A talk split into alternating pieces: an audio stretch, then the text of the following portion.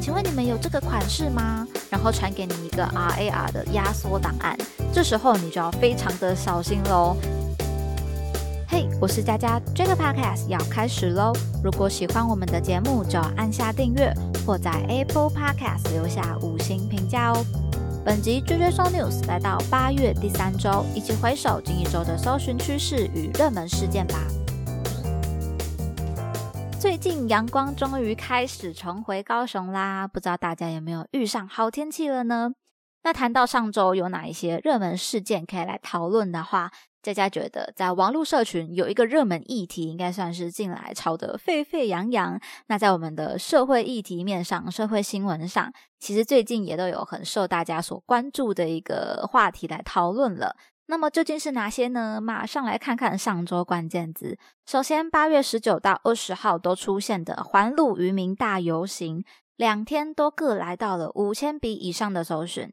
行人地狱、行人路权这件事情，应该算是近来在台湾很重点讨论的社会议题了。那在二十日下午，台北凯达格兰大道所举行的，就是路权团体行人零死亡推动联盟来举办的环路渔民大游行。现场有放置五项的诉求看板，包括哪些呢？来跟大家分享一下：健全人行设施、改革驾训和驾照考验及驾驶人管理制度、执法捍卫行人路，以及第五重建交通法制。那么，其实过去以车为尊这件事情，好像在台湾用路的权益上就有这样的声音了。那最近为什么大家会越来越重视这个行人路权的议题呢？我觉得有一个很重要的新闻事件，呃，台南一对母女来过马路的时候遭逢车祸，而女童却不幸离世的新闻。不过，其实回忆到六月三十日才上路的。为礼让行人加重处罚的心智，我很好奇，就是大家近来有没有对这个心智有感呢？我个人感受到的其实是，诶，驾驶好像真的开始会注意这件事情了，但可能没有到全部，或者说有一些驾驶，你可以从他的速度来感受到，说，诶，他是突然想起这件事情的，就是开到一半要过马路嘛，然后有行人啊，要礼让行人，然后赶快踩刹车的那一种。所以行人，我觉得多数还是要来小心观察一下路口的状况，才不会万一遇到了比较慢想起来的司机，或者说没有注意到的人，可能就会蛮危险的。那对于行人地狱这件事情，我个人觉得，呃，目前步行环境最好的县市应该是台北市。个人认为啦，就是在骑楼啊、人行道上的空间都算蛮宽敞的。比较不会说有骑楼没得走啊，或者说机车都停在人行红砖道上的现象，所以我也蛮期待各个县市都开始可以跟上这个规划之类的，或者说找到属于一个地方它所适合的一个道路规划。那当然我们也要说啦，并不是所有的司机都是三宝，都是危险驾驶，那也不是所有的行人都是那么的，嗯，也许遵守规范。但确实，在我们的一个交通上，非常需要的是有健全的道路设施啊、法规制定啊，然后大家一起来，呃，一起遵守、一起改善，才能够达到一个好的用路环境这样的愿景。所以，不单是任何一种用路人的责任而已了。不过，要讲到危险驾驶这件事情呢，除了游行这个大事之外，我们也要来看看最近很热门的迷音话题。八月十六号，山道猴子的一生来到五万笔以上的搜寻。OK，各位朋友，赶快来告诉我，你们有没有看过这一系列的影片了呢？或者说你没有看到影片，但你也有看到像新闻啊或者论坛社群的讨论吗？先来分享一下我的观后感。我个人就是觉得啊，真的好写实，尤其因为我也是一个来自乡下的孩子，所以我深深有一种我看过这种人的感觉。并不是说所有的乡下或者只有乡下的孩子会这样，而是我的生长环境，它在一个不起眼的一个乡村渔村。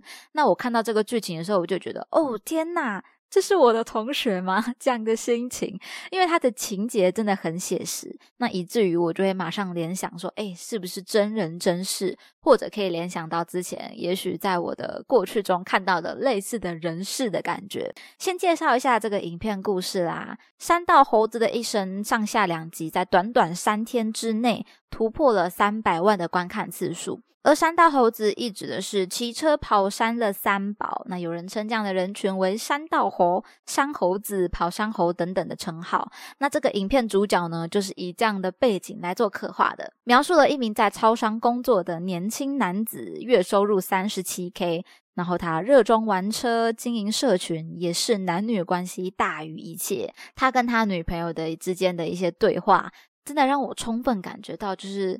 什么样的一个敏感男子，或者说他可能是第一次交往的，很像小朋友的感觉。不过他也帮了同样在玩车的女朋友买了重机呀，改车，成为了一个标准的提款机，就是女友要的奢侈品。我作为一个男人，即便我没有钱，我也要努力给他办到，让他买到。但是很遗憾的是，最后却换来了劈腿的下场，还要过着分期贷款缴都缴不完的心酸。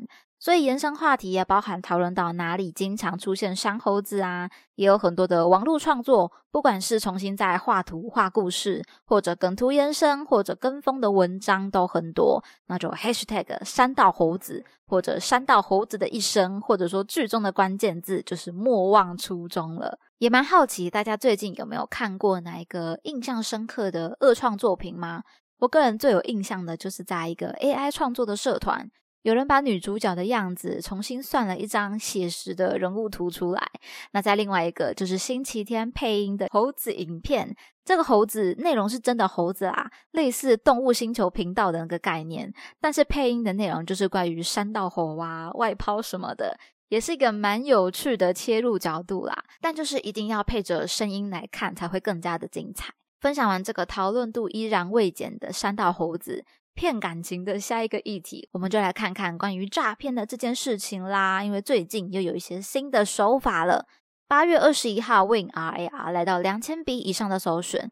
大家知道哦，最近诈骗的手法真的是千千万万种。以前是各式各样的电话，到近期有各式各样的简讯，现在又出现了很多在脸书或者社群平台上面。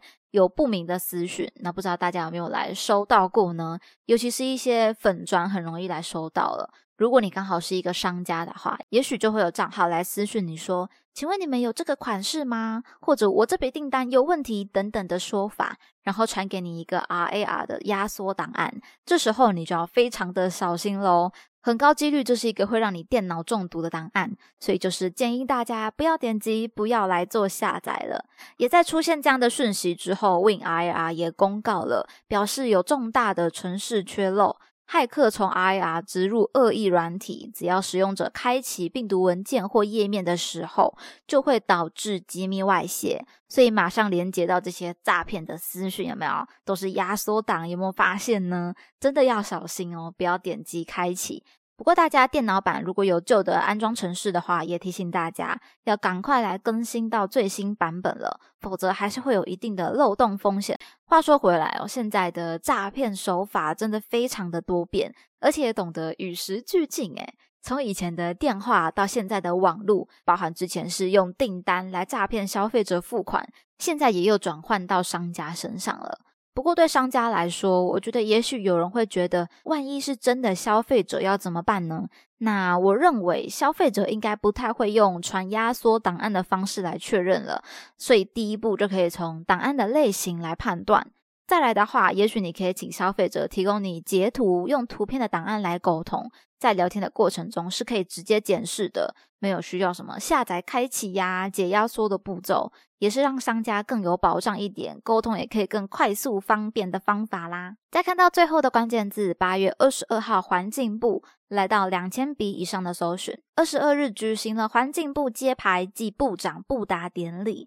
环境部就是以前的环保署，为了环境保护啊、近零碳排等等的目标，所以在二十二日正式升格为环境部了。由国立中心大学前校长薛富盛来接任首任部长。环境部未来的任务就包含了加速推动碳定价、资源循环促进法修法以及建立环境智库三项大重点。碳定价其实算最近很多企业在关注的。包括我们前几集也有提到，也有人才积极培育这件事情。所以对于环境部的改组啊，法规有没有什么进度，都是许多人目前都紧盯着的。这边也讲到哦，会加速推动碳定价，所以究竟会有什么样的发展呢？大家有任何的想法或者有什么样的担忧吗？也可以留言分享给大家，大家一起来讨论啦。那么今天的内容就分享到这边，听完节目欢迎留言你的任何想法，佳佳也会一一的来回复哦。喜欢的话要记得订阅加分享，追踪 JJ News 再加入这个 Podcast 的聊天室吧。JJ 双 News 系列与大家一起思考与迈进，期待您下次继续收听。我是佳佳，大家拜拜。